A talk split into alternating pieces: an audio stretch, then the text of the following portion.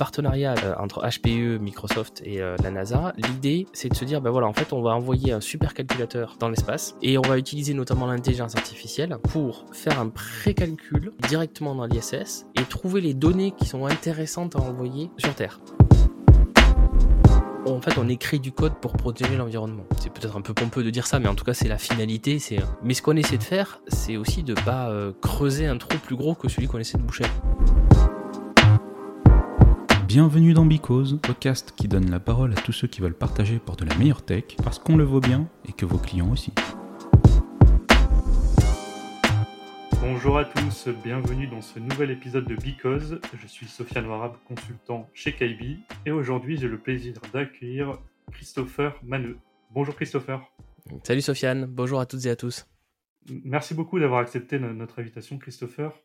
Dans, un premier temps, ce que je vais te proposer, c'est de te présenter pour nos auditeurs. Ouais.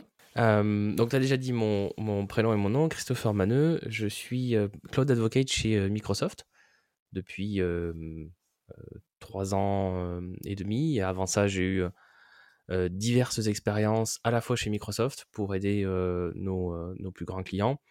Et avant ça, en startup, où j'ai connu à peu près toutes les tailles de startup, de la startup qui a à peine des locaux, pas encore de financement, même pas de seed money, avec 10 personnes qui sont dans un sous-bassement, enfin dans un sous-étage parisien, jusqu'à la licorne, euh, où j'ai passé un petit peu plus de 4 ans chez Deezer à travailler sur euh, un certain nombre de problématiques, euh, notamment mobile ou organisation d'équipe. Donc je suis un dev avant tout. sur, sur plusieurs plateformes, beaucoup les plateformes Microsoft depuis, depuis très longtemps, avec toujours un petit peu d'open source qui traîne tout au long de, tout au long de ma carrière. et à côté de ça, parce que je, J'en parle beaucoup, à la fois au boulot, et puis je sais qu'on va en parler un petit peu. je fais beaucoup, beaucoup, beaucoup de plongées sous-marines. Super intéressant aussi la plongée sous-marine. On aura l'occasion, comme tu dis, d'en parler un peu après.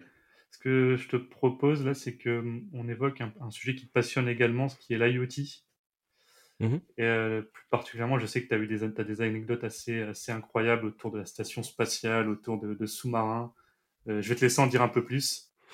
Ouais, c'est vrai que quand on pense à l'internet des objets, surtout si on est un petit peu, euh, euh, ou beaucoup, euh, dev, on pense souvent au Raspberry Pi, à, à des boards type, Arduino. donc, moi j'en ai, plein dans ma maison pour, capter la température. là en ce moment, je suis en train d'essayer de télécommander un Velux à distance qui a juste une télécommande, euh, infrarouge euh, pour le contrôler à distance sans acheter le kit qui coûte 500 euh, euros pour pouvoir le faire à distance avec les outils du, fabricant. En général, quand on passe à Internet des objets, on pense à ça. ma vision, et qui concorde avec la vision de Microsoft sur le sujet, c'est que en fait, l'Internet des objets, c'est beaucoup plus large que ça. et ce qu'on appelle IoT, c'est une fraction de ce qu'on peut appeler le edge computing, à savoir de la capacité de calcul plus proche des utilisateurs, qui n'est pas dans un centre de données, qui soit cloud ou qui soit euh, euh, hébergé euh, chez vous. Et, eh finalement, des, du edge computing managé par, par des technologies Microsoft, on en a au fond des océans et on en a dans l'espace. et je trouve ça effectivement assez marrant parce que quand on parle de Microsoft ou quand on parle de la tech, on n'a pas forcément ces, environnements en, tête. Pour la partie sous-marine, en fait, on a fait plusieurs générations d'expérience de mettre des data centers sous l'eau, à une quinzaine, vingtaine de mètres. pas juste pour le challenge, en fait, ça, a plusieurs intérêts. Le premier, c'est qu'il y a une très grande partie de la population mondiale qui vit à moins de 200 km des côtes. Et donc, rapprocher les données des, utilisateurs, ben, ça a du sens d'un point de vue latence, d'un point de vue économique, d'un point de vue territorialité des données. Ça, c'est la première chose. La deuxième chose, c'est qu'il y a de plus en plus d'expériences qui sont faites pour générer de l'électricité en environnement marin.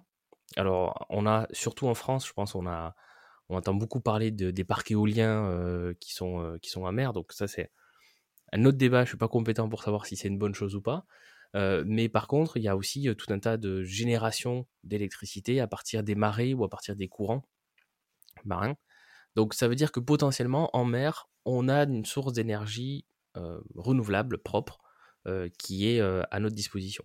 On a les câbles sous-marins qui passent bien évidemment sous l'eau, donc qui sont potentiellement à portée, à portée de main. Et la dernière chose, c'est que ce qui consomme le plus, ou l'un des plus gros problèmes en termes d'environnement dans un data center, c'est le refroidissement.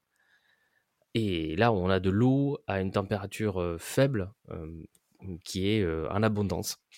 et donc, donc, on a fait plusieurs expérimentations. Ça s'appelle Projet Natic, N-A-T-I-C-K, si vous voulez rechercher les images.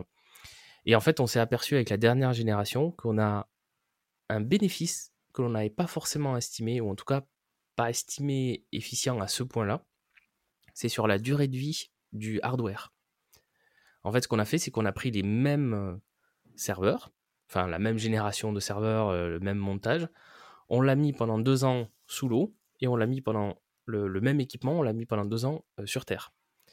Et au bout de deux ans, on a comparé en fait la, les pannes et le niveau d'oxydation de ce matériel entre sous-marin et sur Terre. Et en fait, on s'est aperçu que en sous-marin, parce qu'on contrôle l'atmosphère, parce que on a testé plusieurs mix de, de, gaz, notamment en augmentant l'azote et en réduisant la quantité d'oxygène dans, le, dans le data center sous-marin, eh bien en fait forcément moins d'oxygène, moins d'oxydation.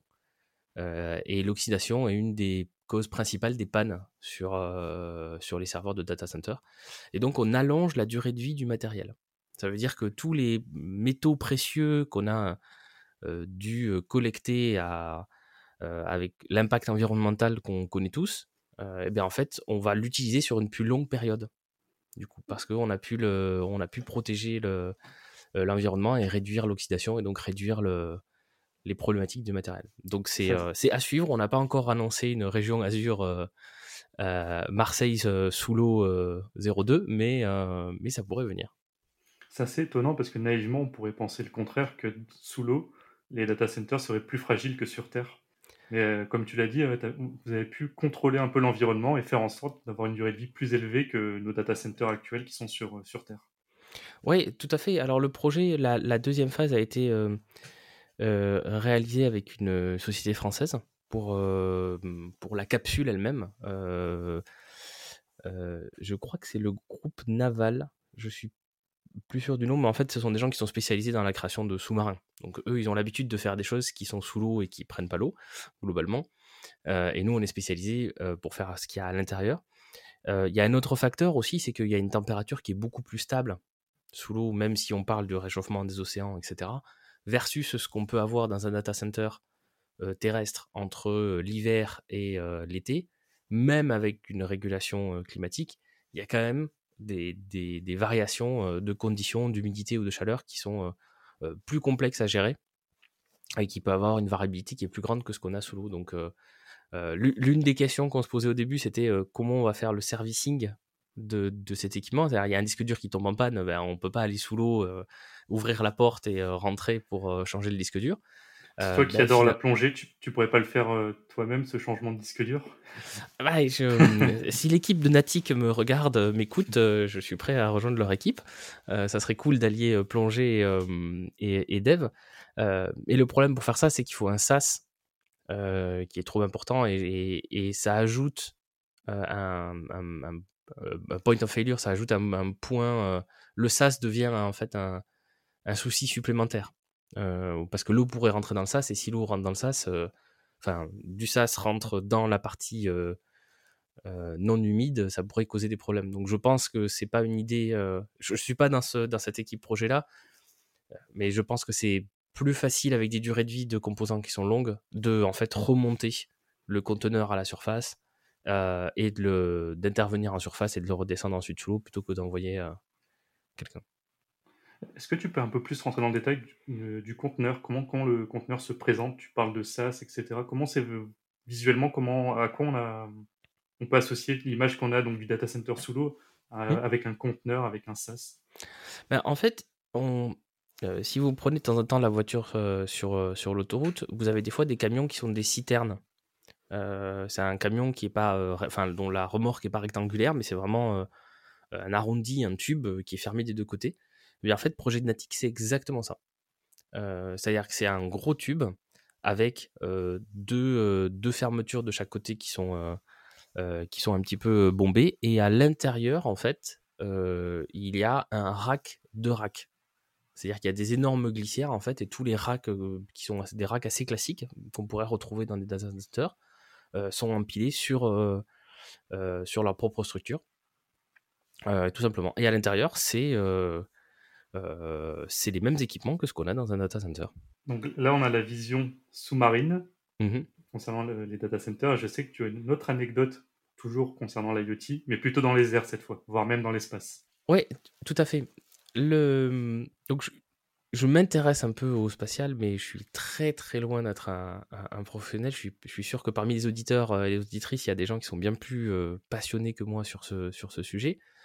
On a tous entendu parler de projets pour retourner sur la Lune ou pour aller sur Mars.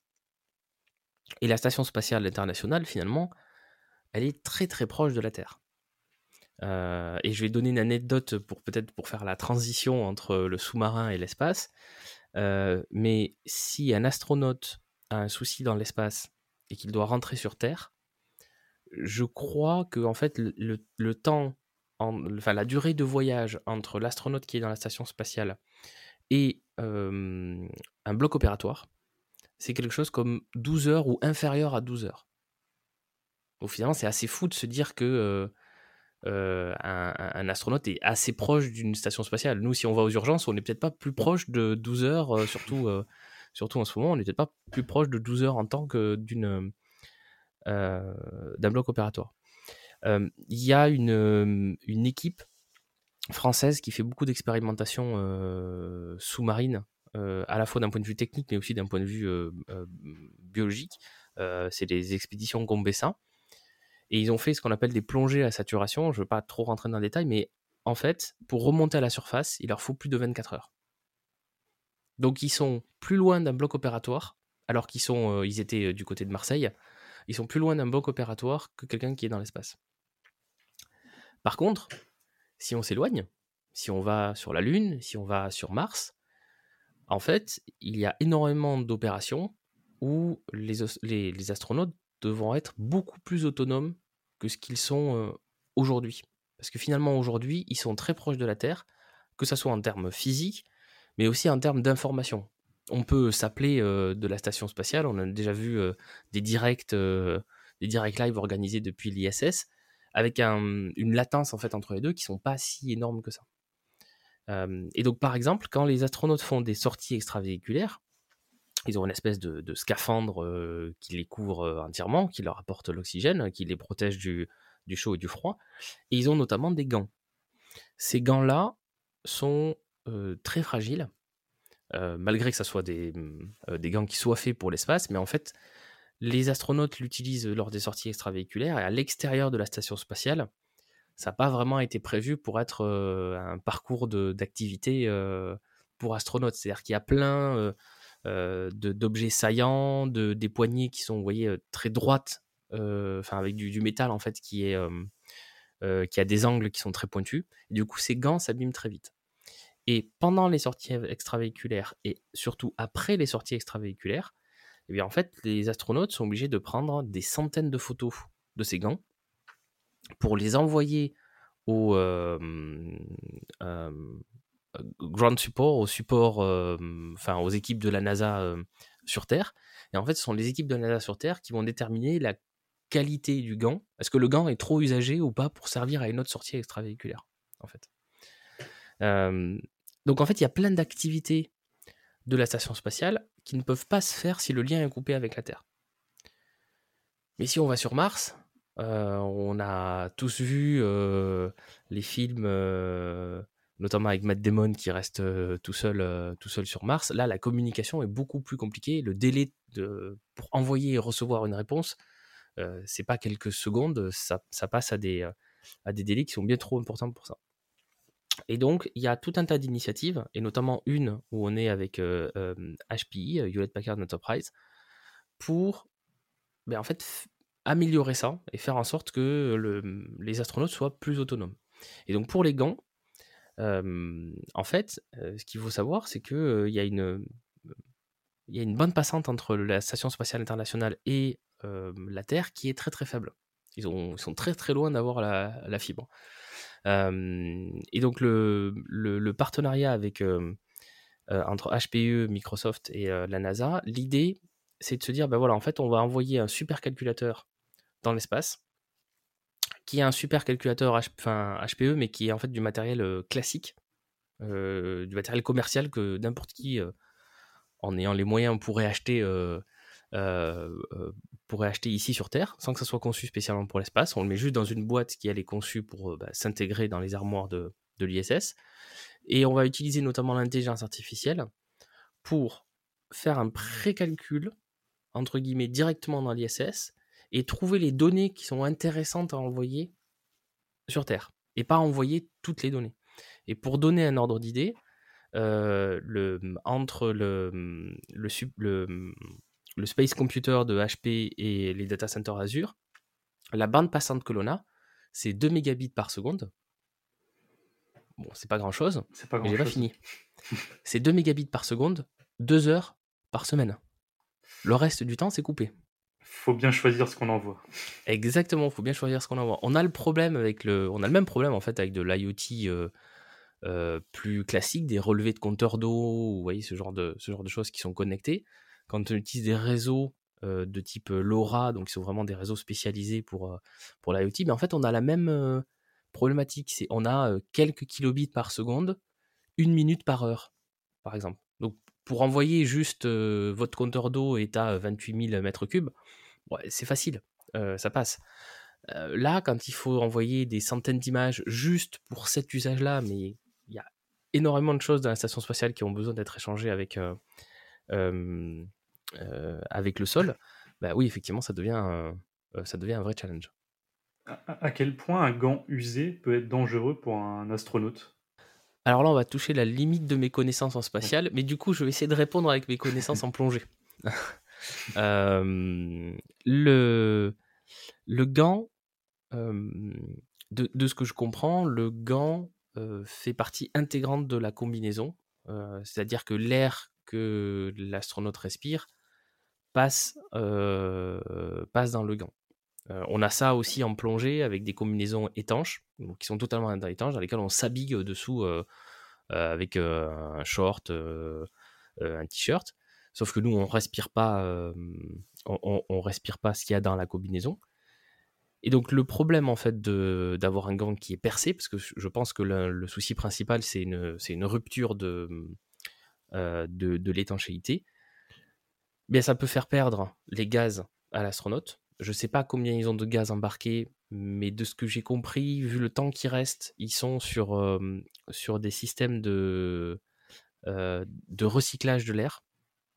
ça veut dire en fait que bah, globalement le, euh, l'humain consomme de l'oxygène, rejette du dioxyde de carbone et l'azote qui est dans l'air, qui est le premier composant de l'air, n'est pas utilisé euh, par, euh, par le corps. Et du coup, on a ces appareils-là aussi qu'on appelle des recycleurs en plongée, où on a deux petites bouteilles, une d'oxygène et une de, de, gaz.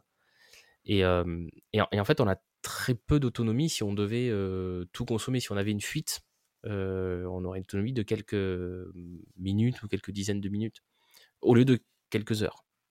donc je pense que le premier problème, c'est ça. Il y a peut-être un, autre problème, mais je ne sais pas à quel point il est important. Et puis surtout, normalement, les, de ce que je comprends, les astronautes dans cette situation-là sont un peu comme des alpinistes, c'est-à-dire qu'ils sont toujours accrochés à au moins un point, etc.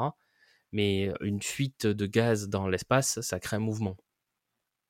Donc je ne dis pas qu'ils pourraient s'échapper de la station spatiale, mais ça pourrait peut-être les gêner dans leurs opérations.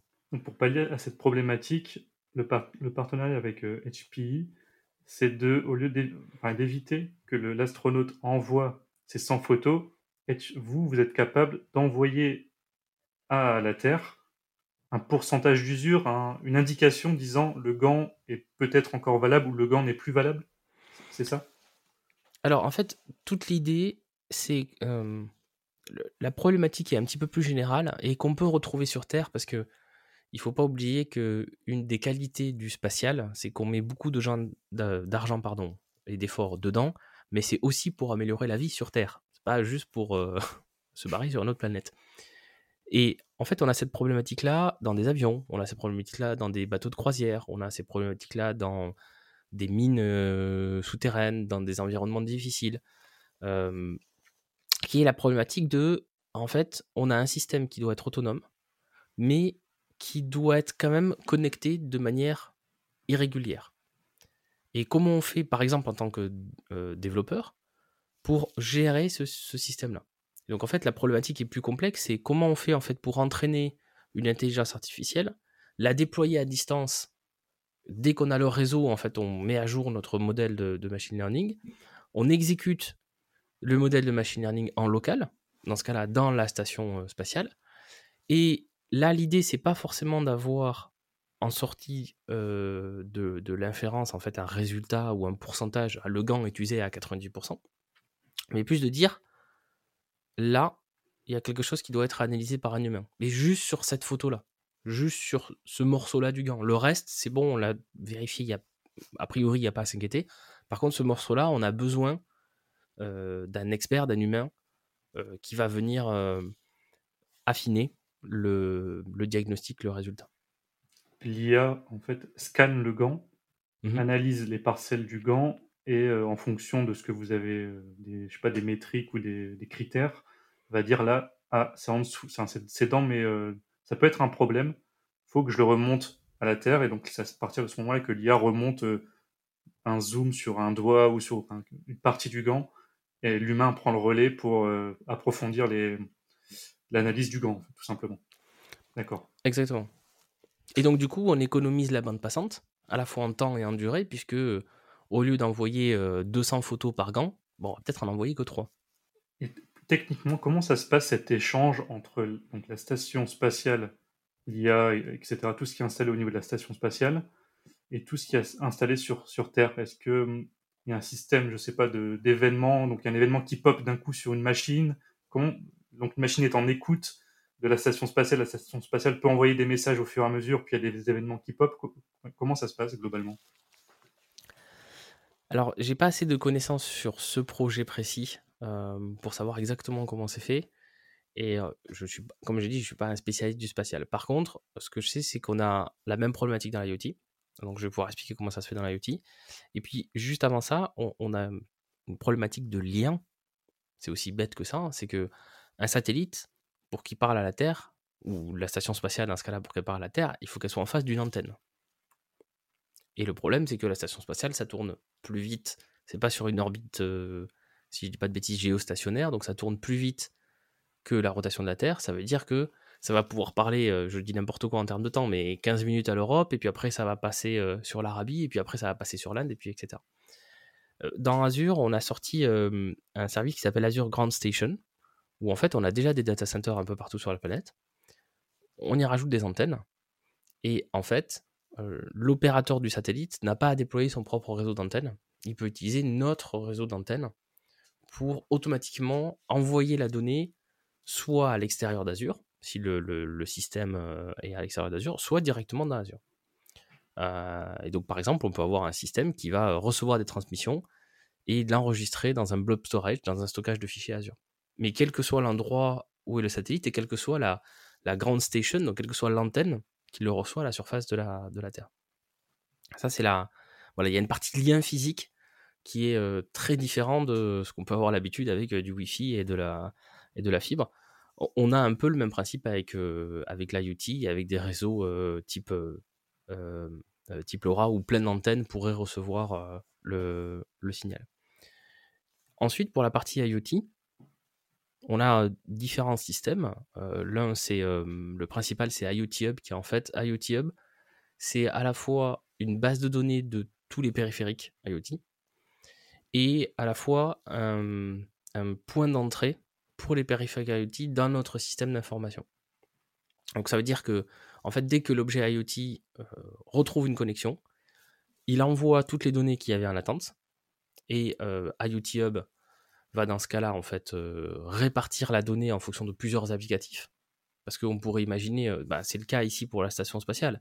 Il y a cette expérimentation, mais il y a les emails, il y a d'autres expérimentations, d'autres outils de télémétrie ou autres qui envoient des données. Donc, en fait, il y a plein de gens dans la station, enfin, plein de composants dans la station spatiale qui envoient plein de données à plein d'acteurs différents qui ont besoin de la donnée à, différents endroits. Et IoT Hub fait, fait ça. Après, il y a un système inverse. Donc, en fait, on peut envoyer des commandes à, à Hub qui va les stocker en attendant de retrouver la connexion avec le périphérique. dès que la connexion est retrouvée, il envoie toutes les commandes qui étaient en attente. Et puis, je parlais de la mise à jour du modèle de machine learning. C'est-à-dire qu'on a reçu des nouvelles photos qui étaient classées comme ah, des photos avec un intérêt par le modèle. On s'est aperçu qu'on pouvait réentraîner le modèle pour qu'il soit plus efficient. Comment on le fait pour le redéployer dans la station spatiale? Euh, ça, en général, on passe, euh, enfin, pour ça et pour d'autres problématiques, on passe par ce qu'on appelle un device twin. Euh, c'est en fait un clone virtuel de l'objet réel qu'on peut mettre à jour du coup côté serveur n'importe quand. Il n'y a pas besoin que l'objet soit connecté pour mettre à jour ce device twin. Et en fait, quand cet objet se connecte, il va partager son état actuel le serveur va lui partager ce qu'on appelle l'état désiré, et du coup l'objet va pouvoir se mettre à jour tout seul. Pour euh, un peu conclure sur l'IoT, tu as parlé, on a parlé de sous-marins, on a parlé de la station spatiale, tu as évoqué l'Arduino et le, Raspberry. Est-ce que tu as d'autres exemples d'objets IoT qu'on peut utiliser au quotidien? Donc, tu as parlé, toi, de ton expérience perso autour de, Velux, par exemple. Est-ce que tu as d'autres voilà, cas d'usage, un peu d'IoT euh, qui te viennent en tête? Il y a beaucoup de choses. J'avais j'avais des discussions avec, avec un ami hier qui est en train de refaire l'installation électrique chez lui, qui est en train de mettre des panneaux solaires et, et des prises connectées. Et en fait, une des idées, c'était tout simplement de, par exemple, là, je produis trop d'électricité. Eh bien, au lieu de la renvoyer dans le réseau électrique, eh bien, je vais m'en servir pour faire des choses qui sont pas nécessaires, mais c'est bien que je le fasse quand j'ai un peu d'énergie en trop. Et par exemple, dans ce cas-là, c'est lancer en fait un déshumidificateur dans le garage. Voilà.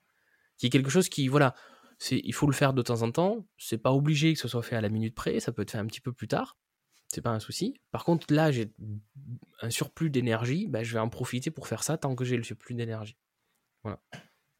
et, ça, c'est, c'est à la fois une des choses qui est les qui sont les plus complexes dans l'IoT, surtout là on est dans un IoT euh, à moitié résidentiel, à moitié industriel, c'est l'interconnexion entre les objets IoT.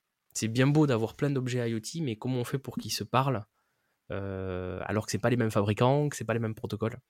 Euh, ça c'est, on propose des choses chez Microsoft pour pour ça, mais ça reste néanmoins un domaine complexe et, à la fois des fois, il faut juste brancher deux API euh, euh, l'une entre elles et on arrive à faire des choses euh, assez sympas de ce, de, ce type-là.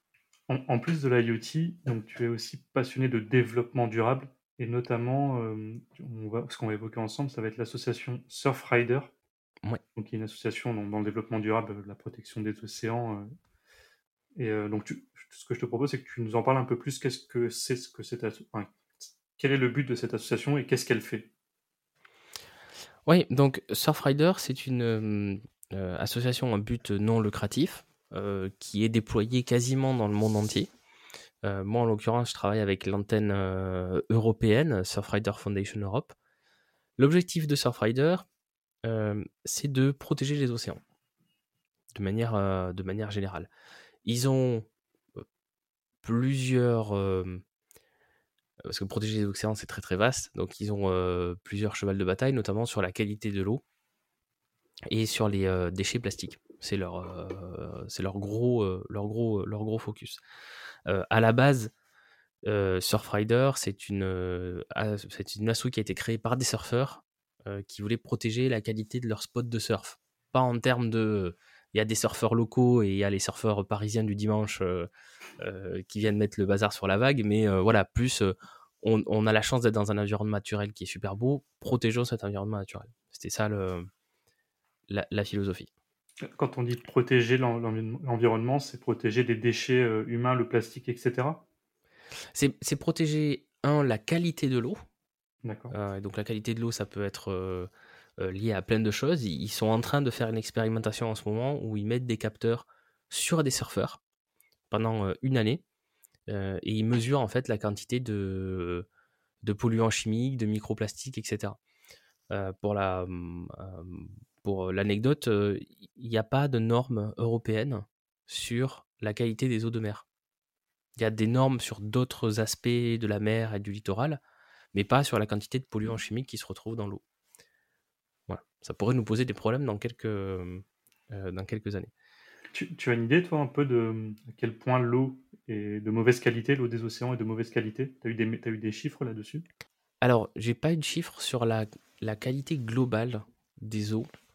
Ce que je peux dire en tant que plongeur, ça fait euh, presque 25 ans que je fais de la plongée, c'est que c'est visible la, la, dégradation de la qualité de l'eau. Voilà, en termes de euh, couleur, tu veux dire? Non, en termes de couleur, pas, pas forcément, mais en termes de quantité de déchets qu'on retrouve dans l'eau, en termes de quantité de morceaux de plastique qu'on retrouve quand on fait des plongées, quand on voit sous l'eau, en termes d'espèces qui disparaissent ou, qui se réduisent. là, il y a un gros souci en ce moment, enfin depuis, depuis cet été septembre sur Marseille, sur les gorgones, qui sont donc les, les, grandes c'est pour faire simple, c'est des espèces de plantes euh, rouges, euh, bleutées, euh, en forme de, d'arbres tout fins, qui, sont, qui sont extrêmement jolies et qui sont très présentes sur, sur la côte méditerranéenne et notamment à Marseille. Eh ben, il y a un gros souci de, blanchiment de ces, de ces gorgones, proche de la surface, qui est lié des dernières infos que j'ai, on ne sait pas trop. Probablement une augmentation de la température de l'eau, mais mmh, voilà. et après, oui, il y a eu des événements, quelques événements en particulier. J'ai souvenir, je crois que c'était l'année dernière, donc en, en, 2021, en septembre, où j'étais à Marseille. Il y a eu une grève des éboueurs pendant, je sais plus, une semaine. Il y a eu d'énormes pluies euh, qui se sont abattus sur Marseille, euh, un épisode très très court. Je suis allé en mer le lendemain matin. Sur les 150 premiers mètres de navigation, l'eau était marron. Et, quand, quand, tu sors du port, l'eau dans le port, elle est marron. Tu sors du port, elle est toujours marron. Euh, et tu te déplaces et tu vois sur plus d'un kilomètre en fait de l'eau qui est mais vraiment marron en surface. Euh, bon, là, tu te dis que. Et tu vois des, des poches poubelles flotter, etc. Ouais, là, tu te dis. Euh, on, a fait quelque chose, quoi. Et pas, et pas, et pas bon. ça, c'est un événement très très court, mais sur, sur les années, ouais, on voit la quantité de déchets sous l'eau euh, euh, qui, qui augmente. Et sur Terre aussi. Hein. Si, on en revient un peu plus à la technique, comment Surfrider bah, aide à cartographier la pollution des océans? Oui, alors l'un des objectifs de, enfin l'un des projets de Surfrider, c'est donc le projet Plastic Origins, euh, dont l'objectif est effectivement de cartographier la pollution euh, plastique, les sources de pollution plastique. Ce qu'il faut savoir, c'est que 80% de la pollution plastique qu'on retrouve en mer provient des rivières. Donc c'est énorme. Et ce qu'on imagine tous, c'est que c'est beaucoup plus facile de capter, de retirer cette pollution quand elle est au niveau de la rivière qu'une fois qu'elle est allée en mer. C'est énormément plus grand et donc bien plus complexe à capturer une fois que c'est dans la, une fois que c'est dans la mer. L'autre sujet, euh, qui est un sujet plus euh, politique, mais enfin, finalement un sujet citoyen, c'est que euh, les pouvoirs publics, à tous les niveaux, mairie, conseil général, conseil régional, État, Europe, dépensent beaucoup d'argent pour protéger les rivières. Sauf que, ils le dépensent un peu au pif. C'est-à-dire que comme il n'y a pas cette cartographie, euh, ben en fait, ils, voilà, ils dépensent l'argent quand il y a des projets qui se montent, euh, des appels à financement de projets, etc. Mais c'est pas structuré, c'est pas scientifique comme démarche en disant bon ben on va faire une carte, puis les points qui sont les plus rouges, là on va faire quelque chose. Et donc l'objectif de Surfrider avec le projet Plastic Origin, c'est en grande partie ça, c'est d'établir cette cartographie pour pouvoir aider les pouvoirs publics, les scientifiques ou même les entreprises privées à gérer de manière plus efficace toutes les initiatives de réduction, de réduction de ces déchets plastiques au niveau des rivières. Puisqu'après, Surfrider milite aussi à des niveaux plus importants, par exemple dans, la, dans la réduction des déchets plastiques dans l'agroalimentaire. Comment ils faisaient ça avant de, de nous rencontrer? En kayak, avec un GPS d'une main et un cahier et un bout de crayon euh, de l'autre main. Et en fait, il parcourait, il descendait les rivières en kayak. Et puis dès qu'il voyait un déchet euh, dans la rivière, il prenait le, point GPS et puis il notait à tel point GPS, j'ai vu une bâche plastique, à tel point GPS, euh, j'ai vu un amas de, bouteilles plastiques. ça, on imagine bien, ça scale pas. De, de, mémoire, il y a plus de 200 000 km de rivières sur le territoire français. Ça fait beaucoup d'heures de kayak.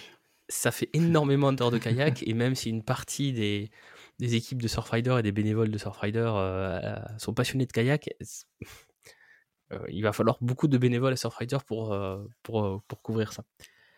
Donc l'idée qu'on a eue lors fait, d'un espèce de hackathon interne dans lequel on a invité des, des associations à réfléchir à leurs problématiques, eh c'était d'utiliser l'intelligence artificielle et des caméras pour bah, scanner en fait les berges pour compter de manière automatique les déchets. Donc il faudra toujours passer, mais au moins on a un système qui est automatique, il n'y a pas besoin de noter à telle heure j'ai noté tel déchet, à telle position GPS, ça c'est fait de manière, de manière automatique. Donc la vitesse en fait de, de comptage est plus importante parce que tu peux défiler beaucoup plus vite en kayak que si tu es obligé de t'arrêter à chaque déchet pour, euh, pour prendre euh, une minute pour noter.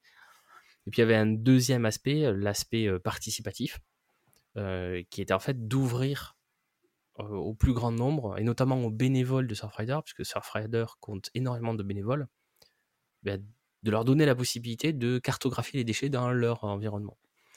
Et donc, ce qu'on a fait, c'est c'est tout un système, en fait, c'est plein de choses. Il y a d'abord une intelligence artificielle qui est capable de détecter, mais aussi de compter, ces deux problèmes différents, les, plusieurs types de déchets dans un environnement fluvial.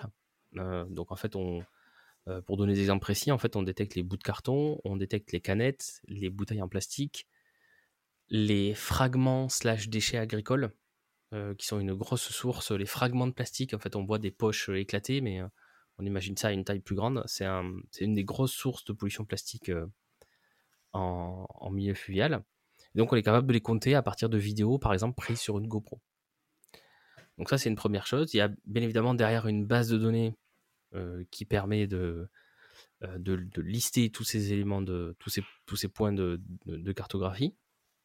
Nous avons une application mobile grand public qui s'appelle Plastic Origins pour Android et iOS ou n'importe qui, voilà, si vous baladez, euh, si vous, êtes euh, amatrice ou amateur de balade euh, pas, loin des, pas loin des rivières, ben, vous pouvez installer cette application et vous pouvez prendre en photo les déchets quand vous les, quand vous les voyez.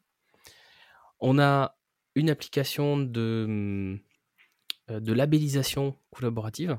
Donc pour entraîner l'intelligence artificielle, on a besoin d'images, mais aussi on a besoin de savoir que sur cette image précise, il y a un déchet, c'est de tel type à tel emplacement. Donc, il faut labelliser des images et plus on en labellise, plus on aura une IA de qualité. donc, pour ça, on a créé Trash Roulette, euh, qui est euh, euh, inspiré d'un célèbre site internet bien connu, je pense, de plusieurs générations. Donc, Trash Roulette. J'ai pensé à ce site directement. Eh oui, c'est clairement inspiré de ce site-là, sauf qu'au lieu de tomber sur une personne random, on tombe sur un déchet. très ludique aussi, mais plus dangereux.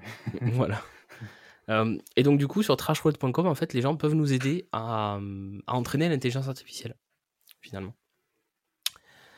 donc voilà, donc on a tous ces, tous ces composants. tout ça est entièrement open source. On peut tout retrouver sur GitHub slash Surfrider Foundation Europe. C'est un petit peu long, mais c'est le nom légal de, de l'association.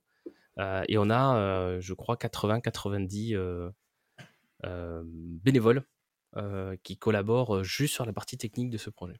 Si je résume, j'ai bien compris l'aspect. Moi, par exemple, si je veux aider euh, Surfrider, je peux avec l'application prendre des photos moi-même. Je voulais juste revenir sur l'aspect IA et l'aspect plus automatisé. Donc c'est une GoPro. Tu as parlé d'une GoPro qui était installée au niveau des péniches, qui prenait des photos, et ensuite elle était reliée à, une IA ou à, enfin quelque chose qui permettait d'analyser ces photos? Alors ça c'est une idée qu'on a eue au début et euh, qu'on est en train de développer à l'heure actuelle. D'accord. Ce qui, ce qui fonctionne aujourd'hui, c'est euh, des GoPro. Donc ça c'est quand Surfrider organise des, de manière régulière, ils organisent des week-ends spécifiques Plastic Origin où voilà, des antennes locales de Surfrider ont dit attention, là il y a peut-être une pollution plastique qui est en train d'augmenter. En fait, on monte une opération, on prend 15 kayaks et puis on va cartographier une partie précise d'un fleuve ou d'une rivière. Ça, c'est souvent fait avec la GoPro. C'est de plus en plus fait avec l'application mobile Plastic Origins qui permet de prendre une, une vidéo et on utilise euh, des fois pour ça des téléphones euh, qui sont euh, étanches, qui sont un petit peu durcis et qui sont étanches pour les avoir sans risque sur les, sur les kayaks. Le problème de tout ça, c'est que c'est dépendant de l'humain et que du coup, on va monter une opération, mais sur un emplacement précis, à Bayonne par exemple, ça va être difficile de l'organiser tous les mois. Ou si, si c'est une fois par an, ça peut être compliqué de l'organiser pendant 3, 4, 5, 6 ans. Et donc en fait, d'avoir une cartographie pas à un instant T, mais évolutive. Puisque toute l'idée, c'est de dire, ben, on fait une première cartographie, on va voir les pouvoirs publics, on leur dit, regardez, là, il y a besoin de faire quelque chose. Ils investissent, ils font une opération de communication, de nettoyage, d'aménagement des berges, etc. Ah ben, dans un an, dans deux ans, est-ce que ça a apporté ses fruits, cette opération ou pas? Donc l'idée qu'on a eue, euh, c'était de pouvoir faire en sorte que, au moins sur certaines parties de, des fleuves les plus importants, on puisse avoir une cartographie euh, qui soit actualisée de manière plus régulière. Et l'une des choses auxquelles on a pensé, c'est des péniches, les péniches commerciales, qui elles vont euh, traverser la Loire, la Seine, X fois par, par mois, et de leur installer en fait une caméra à bord, une de chaque côté, qui elle va filmer du coup les berges en permanence, et va nous permettre de remonter la donnée. Et donc, on avait besoin d'avoir une intelligence artificielle parce qu'on se retrouve finalement avec un problème un peu similaire de la station spatiale, qui est, on peut pas, si on installe ça sur 20 péniches, euh, ça aurait pas tant de sens que ça, d'envoyer 20 flux, enfin 40 flux vidéo, puisque 20 péniches, c'est au moins deux caméras, donc 40 flux vidéo HD, euh, ne serait-ce que 8 heures par jour, sur le cloud, pour faire tourner une IA dans le cloud, enfin, euh, ça n'a pas de sens euh, technique, technologique. On consomme beaucoup trop de bande passante pour faire ça. Donc on avait besoin d'une IA. Et là, ce qu'on est en train de faire, c'est de la rendre performante pour qu'elle soit exécutable sur un périphérique qui soit plus petit comme un téléphone. Ou ce qu'on est en train de prototyper, c'est une box Surfrider, en fait, où on a un mini ordinateur embarqué, une petite caméra, pour que l'intelligence artificielle soit exécutée sur la péniche et en fait nous envoie juste les points GPS, voir les points GPS et la photo quand la péniche est à proximité d'une borne Wi-Fi. Est-ce que tu sais le, champ d'action de la caméra? Par exemple, est-ce que ça peut aller jusqu'à 50 mètres, 100 mètres, 500 mètres, etc. Mais ça, c'est justement des choses qu'on est en train d'expérimenter euh, avec, euh, avec différents types de, caméras. Là, pour l'instant, les prototypes que je suis en train de faire, c'est des, euh, des toutes petites caméras embarquées. Ça vaut le, kit en lui-même, il doit valoir 20 euros. Hein. ordinateur plus caméra. Donc on imagine la puissance de calcul et la qualité de la qualité d'image qu'il y a. Donc on est en train de faire des tests pour voir si on arrive à passer sur des, périphériques qui sont aussi petits que ça.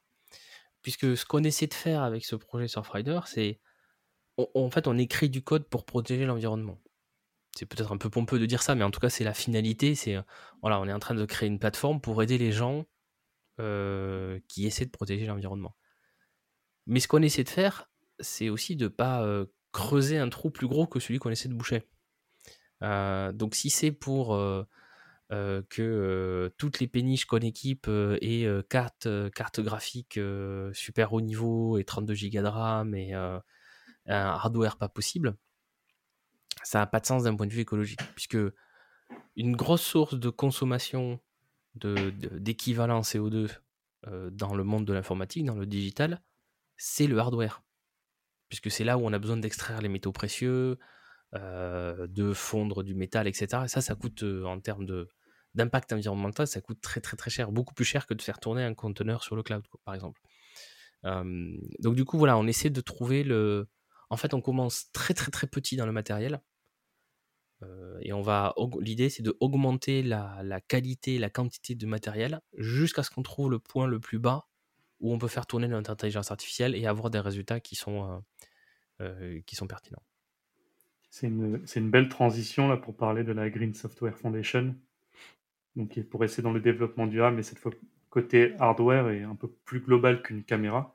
Mhm. Est-ce que tu peux en parler un peu plus de, la Green Software Foundation?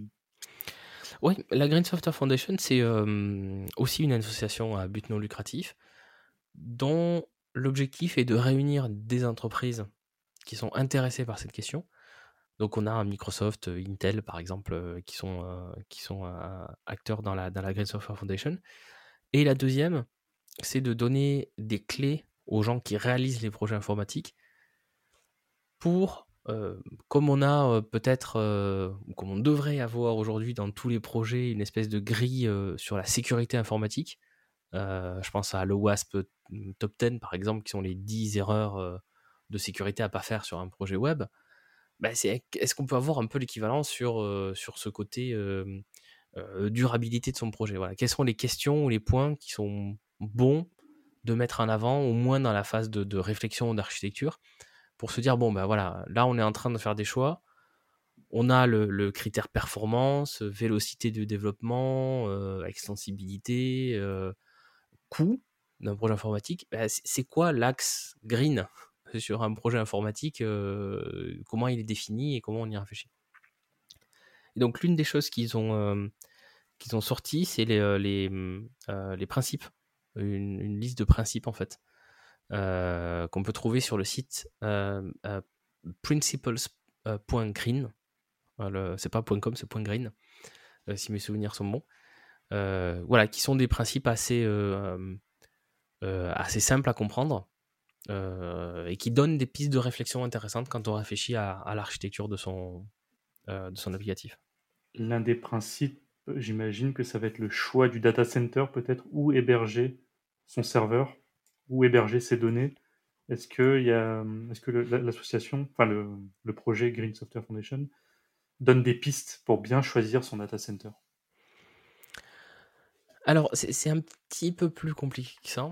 Euh, un des. y a, je dirais qu'il y a deux principes qui sont évidents, quel que soit le data center, et puis il y a d'autres principes qui s'appliquent hum, mais ça dépend du data center qu'on choisit, enfin en tout cas du provider du data center et pas vraiment du data center lui-même. Donc bien évidemment, euh, il y a l'un des premiers points, c'est ce qu'on euh, ce qu'on appelle le networking, c'est-à-dire que euh, en fait transférer de la data, ça coûte de l'énergie.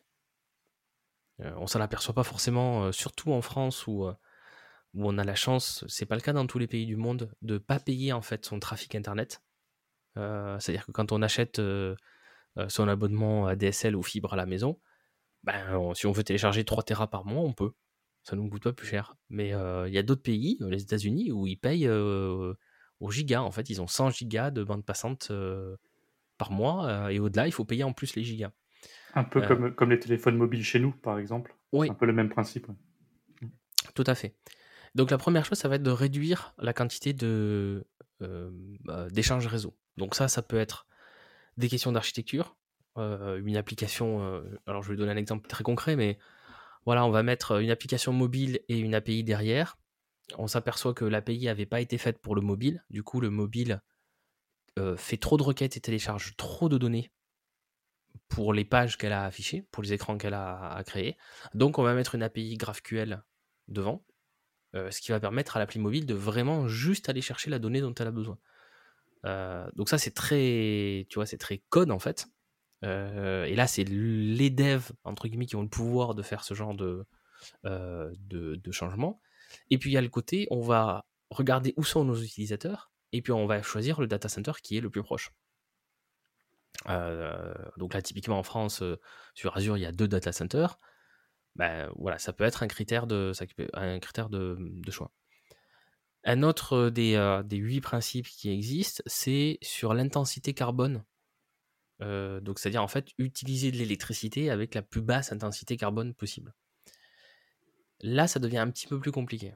Ça devient un petit peu plus compliqué pour deux raisons. La première, c'est que on peut faire par le pays du data center?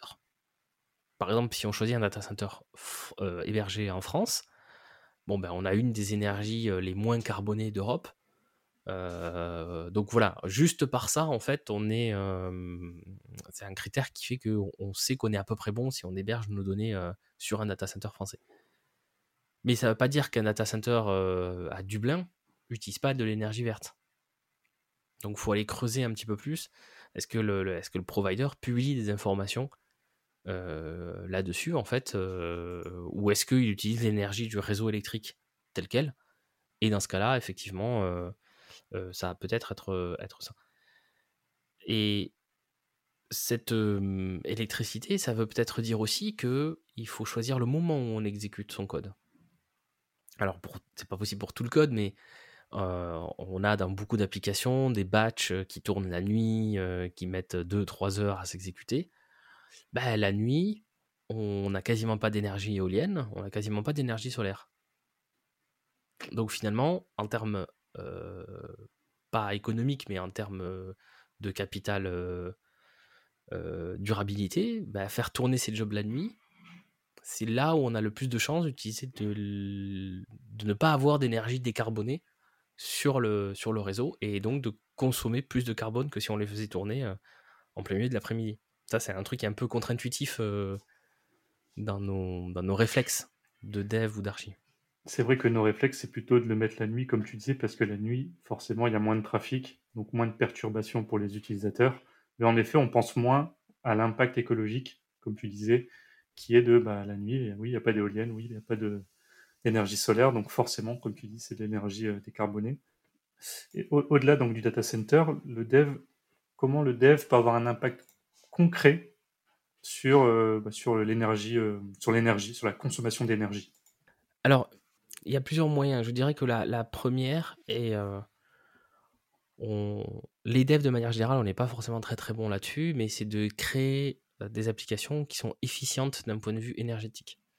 Donc ça, ça veut dire que notamment en termes de CPU, elles sont efficientes en termes de CPU je dois t'avouer que ça fait longtemps que j'ai pas parlé avec, à part en interne chez Microsoft, ça fait longtemps que j'ai pas parlé à un ou une dev qui m'a dit ah ben j'ai fait un profiling CPU sur mon app et je suis allé chercher un truc pour réduire le, les, cycles CPU sur, sur mes opérations. Parce que c'est pas un sujet business. c'est très très rare, enfin moi j'ai quasiment jamais vu ça. Euh, une appli ou un chef de projet ou etc qui dit ah ben là il faut qu'on réduise la consommation sauf quand on arrive à euh, un stade où l'expérience utilisateur est dégradée ou euh, où le temps de traitement voilà ça monte à CPU de 100% le serveur sur lequel on a hébergé ça en peut plus et du coup exécute plus les choses. Mais c'est quand ça casse quelque part qu'on va se dire ah ben, oui, il faut peut-être qu'on fasse une appli performante j'évacue de suite un sujet sur les langages de programmation utilisée. Euh, il y a un index qui est sorti euh, il y a quelques temps et qui ressort régulièrement de quels sont les langages les plus euh, efficients d'un point de vue énergétique. Ça a du sens, mais de ce que j'ai compris, c'est vraiment un benchmark qui est très loin de, vrais applicatifs. c'est un benchmark sur une opération mathématique. Donc, bon, c'est à prendre avec des pincettes. mon message, c'est il ne faut pas forcément changer de stack technique ou de langage pour être, pour être efficient. Mais si l'efficience est un vrai sujet, autre métier, etc., ça peut être un, un, point à étudier. en termes d'intensité carbone, il y a un, très bon article que je vous, que je vous recommande d'un de mes collègues, David Rousset, sur est-ce qu'il vaut mieux avoir des supporter le dark mode euh, pour réduire la consommation euh, énergétique de nos applications, puisque les, écrans euh, font partie des choses qui consomment le plus, le plus d'énergie. Il a, voilà, je, vous invite à aller sur son blog. il a plusieurs articles sur la, conception green d'applicatifs, notamment sur celui-là qui va jusqu'à parler de quantique et qui est, et qui est super intéressant.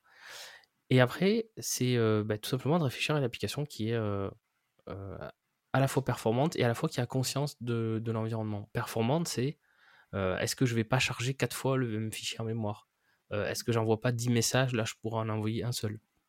Il y a plein de choses comme ça en fait qu'on fait parce que on a pris l'habitude d'avoir des, des capacités de traitement sur l'ordinateur et des débits qui, sont, qui sont importants.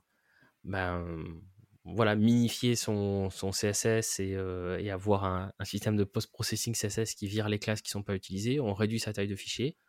Ben, sur le nombre d'utilisateurs qu'on a sur certaines applications, ça a un vrai, ça a un vrai impact. Et après, remettre en question, dès qu'on a des, des histoires de temps et des traitements, remettre en question, un, le fait qu'il soit synchrone. Est-ce qu'il peut être asynchrone? Je vais donner un exemple, mais l'envoi d'email dans une application, tous les envois de mail dans une application sont peut-être pas au même niveau. C'est-à-dire que quand on reset son password, ben là peut-être qu'il faut que le mail soit envoyé de suite, parce que l'utilisateur ou l'utilisatrice attend à l'autre bout de recevoir le mail pour cliquer oui je reset mon password. Par contre, une confirmation de commande, est-ce que ça peut pas atteindre une minute? Ou l'article est de nouveau en stock, si on parle d'un site e-commerce, est-ce que ça peut pas attendre 5 minutes ou une heure? Il y a plein de choses en fait où on a, pris l'habitude d'avoir les choses instantanées. D'un point de vue énergétique, c'est pas forcément c'est pas forcément le meilleur parce que des fois on peut les décaler. Et c'est ce qu'on fait d'ailleurs chez Surfrider. on a fait un peu comme tout le monde. Hein. On a commencé euh, sans trop se soucier de cette question environnementale sur notre appli. Et puis petit à petit, on est en train de repasser derrière. Euh, et donc on a changé des choses sur les bases de données, on a passé des API en serverless.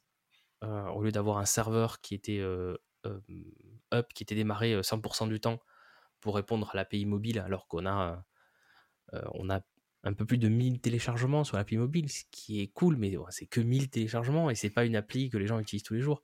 Donc ça servait à rien d'avoir un serveur qui soit up 24h sur 24, 7 jours sur 7 pour une appli qui n'est pas utilisée par tant de gens que ça. Donc on a passé les API mobiles en serverless, donc plus de serveurs, donc on consomme plus d'énergie ou, de mémoire ou de CPU pour ça.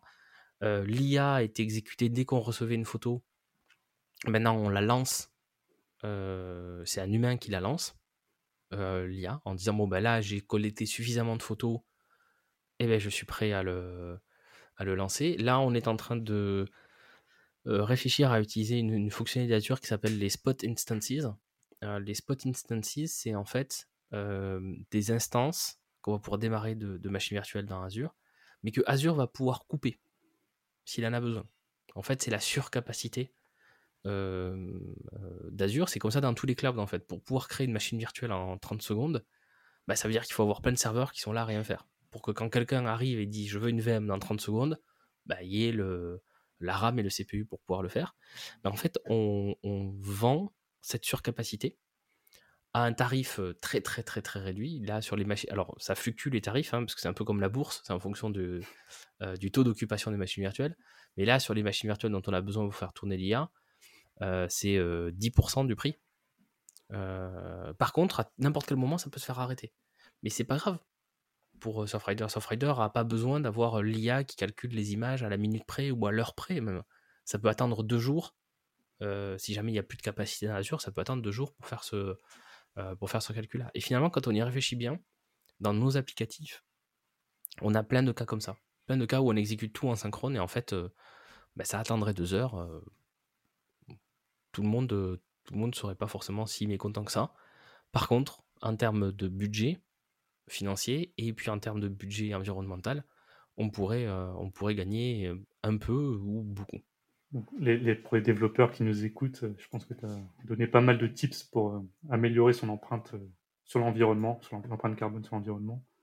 Donc là, on a, parlé de, développement durable, d'IoT, de développement durable. ce que je te propose, c'est qu'on se ressente un peu plus sur Azure en général, mmh sur ce que tu fais peut-être, ce qui peut être plus concret pour les développeurs qui nous écoutent, euh, qu'est-ce que qu'est-ce que qu'est-ce que tu fais au quotidien sur Azure? Euh, Je sais qu'on tu fais pas mal d'infras, code. Tu, est-ce que tu peux en dire plus? Ouais, bien sûr. Alors, je fais pas mal de choses sur, euh, Azure. J'ai un, sujet que je travaille depuis longtemps qui est effectivement l'infrastructure as code et, et plus généralement, en fait, comment un ou une dev peut passer de son, de repo Git qui a rien de spécifique à Azure, qui ne connaît rien à Azure, à avoir son application qui est hébergée sur Azure et qui est correctement hébergée sur, sur Azure. et puis aujourd'hui, je suis dans l'équipe donc Cloud Advocate, comme je le disais en, début d'épisode, sur la partie data, data engineering et analytics. donc je travaille aussi beaucoup sur tout ce qui est base de données, services de messaging, etc. Et sur la partie infra as code, on a créé avec un collègue un outil qui s'appelle Nubgen. on peut le retrouver sur nubgen.com ou sur GitHub, github.com slash Microsoft slash Nubgen. En fait, Nubgen, c'est un générateur de code, d'infrastructure as code et de pipeline GitHub. en fait, l'idée, c'est qu'on va donner un nom à son projet, choisir son data center, choisir le type de projet. Est-ce que c'est une application web? Est-ce que c'est une application serverless? Son langage. Euh, est-ce qu'on a besoin de services additionnels? Une base de données, un stockage de fichiers, un cache Redis Voilà. Et en fait, ça va nous générer tout le code d'infrastructure as code, euh, soit Terraform, qui est euh, un petit peu un standard dans l'industrie, puisque Terraform est compatible avec de, très nombreux, de très nombreux clouds, ou Bicep, qui est le langage d'infrastructure as code qui est propre à, Azure. Et puis les GitHub Actions, bah, pour pouvoir déployer ça automatiquement. Et donc du coup, bah, si vous utilisez Nubgen, vous avez juste à aller sur la page web, choisir vos options, ça télécharge un zip qu'on extrait dans son repo, on le commit, il y a un petit script à exécuter pour connecter son repo GitHub à sa souscription Azure, bien évidemment. et ensuite, il suffit de créer une branche pour créer un nouvel environnement. Donc on fait env, on crée une branche même dans l'interface de GitHub Web on fait euh, une branche env-prod, pouf, ça déploie l'environnement de production. On fait env-dev, pouf, ça déploie l'environnement de dev. On fait env-ticket 2832 parce qu'il y a quelqu'un de la QA qui nous a demandé de tester euh, euh, ce, ticket-là avec un environnement complet. Ben, on crée juste une branche et 2-3 minutes après, on a tout notre environnement qui est créé et notre code qui est déployé dessus. Dans mes précédentes missions, moi j'avais souvent une équipe DevOps qui s'occupait de mmh l'infrastructure, notamment via Terraform ou, ou OpenShift, tout ce, genre d'orchestrateur.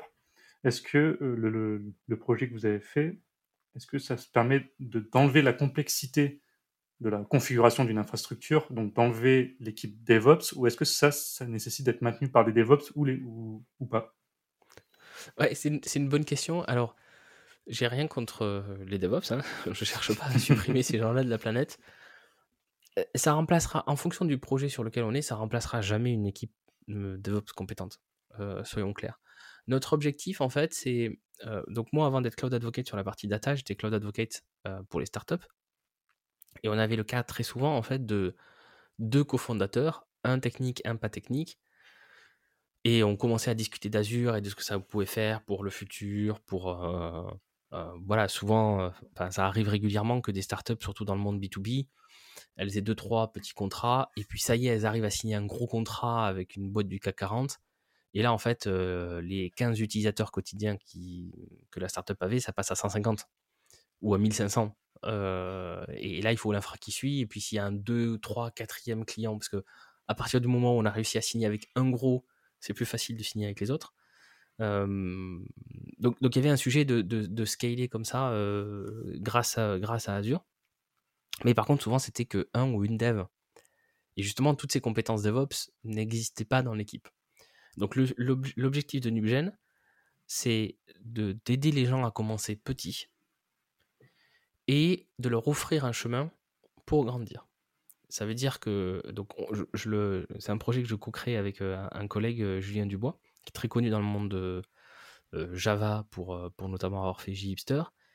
Et Julien moi, on a une, entre guillemets, une vraie expérience de prod, de maintenir des applis avec du trafic sur des années euh, et sur Azure. Donc du coup, on, on sait en fait quelles sont les choses qu'on aurait voulu faire autrement si on était au courant le, premier jour où on a utilisé Azure. Et c'est ce qu'on essaie de mettre dans le produit. C'est aussi ce qu'on essaie de... Le code qu'on génère, par exemple dans Terraform, on génère pas juste un, pour ceux qui connaissent Terraform, un, gros main.tf. Donc c'est un seul fichier Terraform. En fait, on génère des modules euh, qu'on essaie d'être le plus propre euh, possible et effectivement le main.tf. Mais du coup, voilà, on essaie de faire en sorte que les gens puissent s'approprier le code qu'on génère. Euh, et donc, quand l'équipe grossit et peut accueillir un DevOps, un SRE, bah, cette personne-là, en fait, elle va pouvoir prendre en main le code qu'on a généré et pas tout mettre à la poubelle et tout recommencer, tout recommencer from scratch. En, plus d'Azure, je sais que tu, aussi, tu as une certaine expertise sur le .NET et le C Sharp en règle générale. Et il y a une question que je voulais te poser euh, à titre personnel. Dans mes précédentes missions, j'ai fait beaucoup de front en plus du bac. Et j'ai commencé par faire du Razor classique, des pages CSHTML.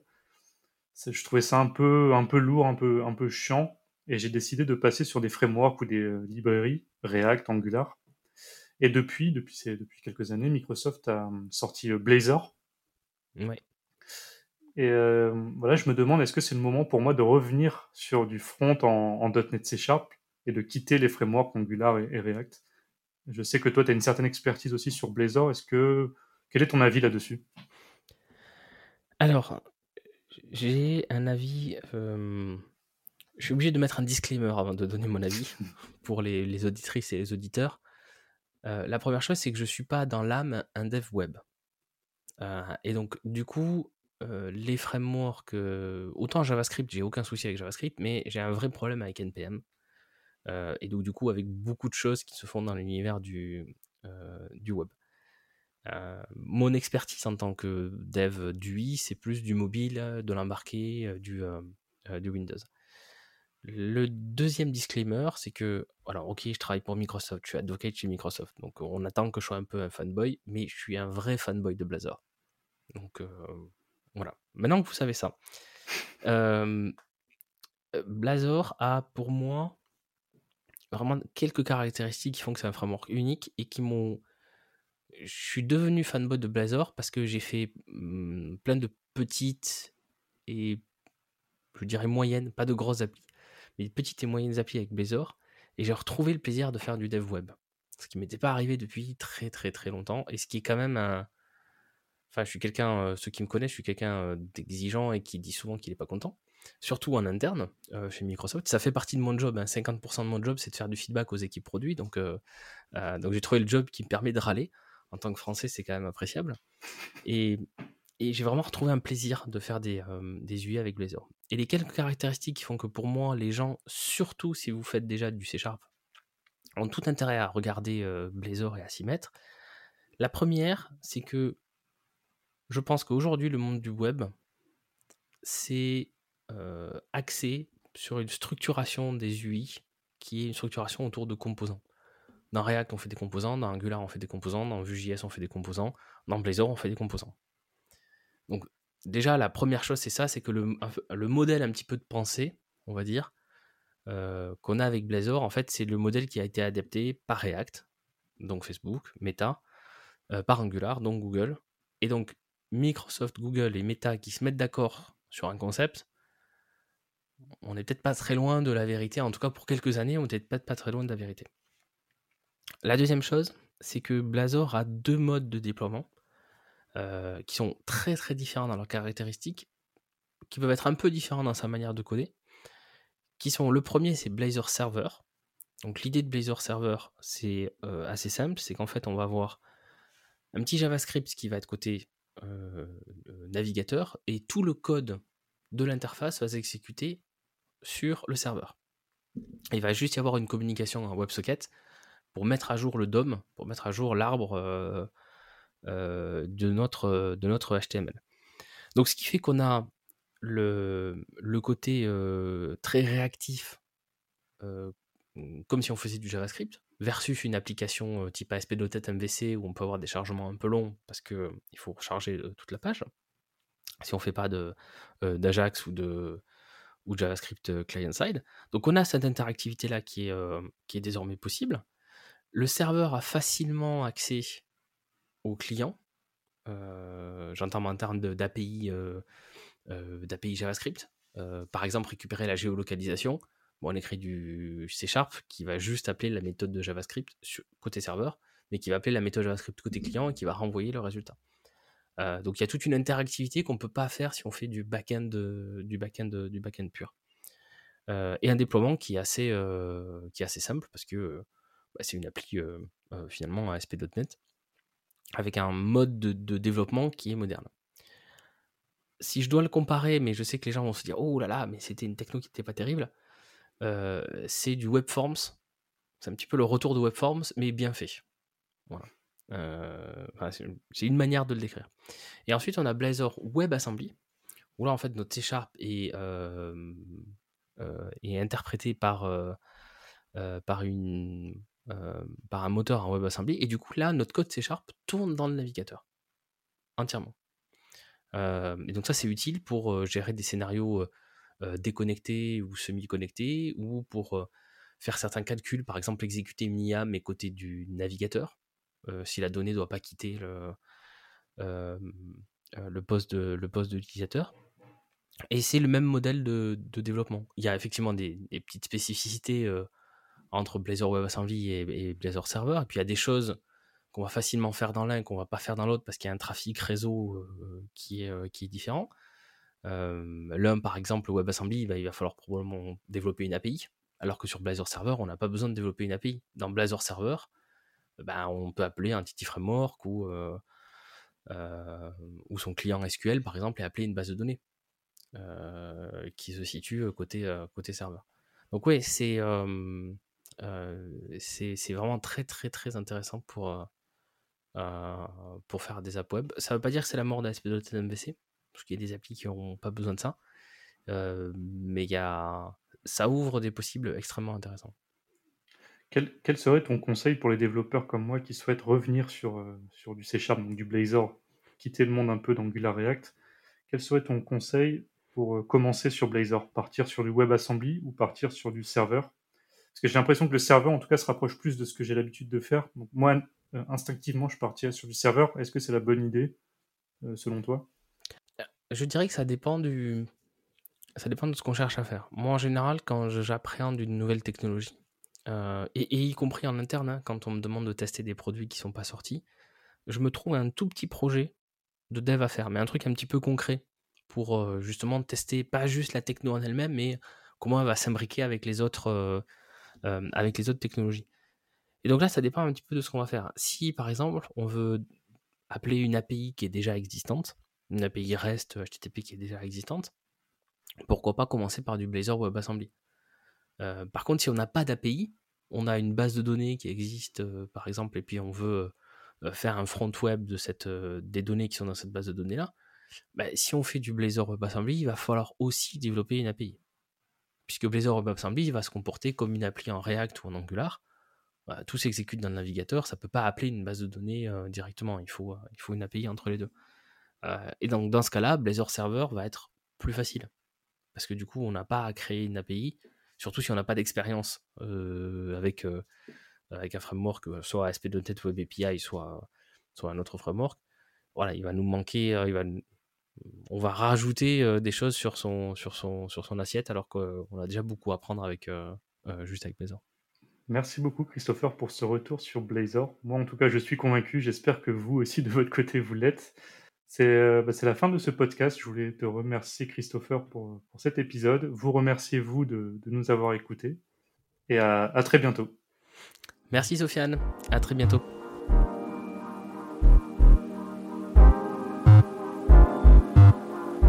Podcast est maintenant terminé. Merci de l'avoir écouté. N'oubliez pas de vous abonner pour ne rien manquer des prochains épisodes.